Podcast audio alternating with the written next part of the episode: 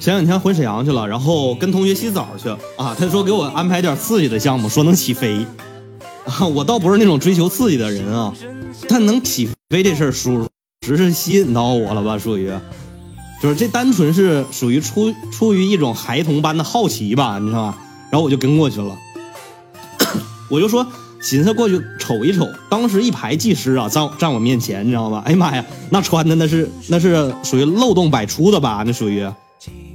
然后清一色的大裤衩加搓澡巾，就同学说要请我锁澡。哎，谢谢十二的赞啊！这一毛一钱一毛钱点多多多累呀，就是跟我想象的反正是有点出入吧。就是我刚开始呢，以为就修脚去呢，你知道吗？完完，我同学给我找了一个八十多岁的智手智叟吧，属于。然后我说啊，然后完说在手里走过的铜体没有一万也有八千了，你知道吗？就是说这个地方吧，就是以前还是还是个池塘的时候，大爷就在这儿干搓澡了。就平时不说搓澡的时候，大爷搁池子里泡着啊。就是不搓澡的时候，他大爷就搁啊池子里泡着啊。然后属于就是水陆两栖吧，就这么一个物种，你知道吧？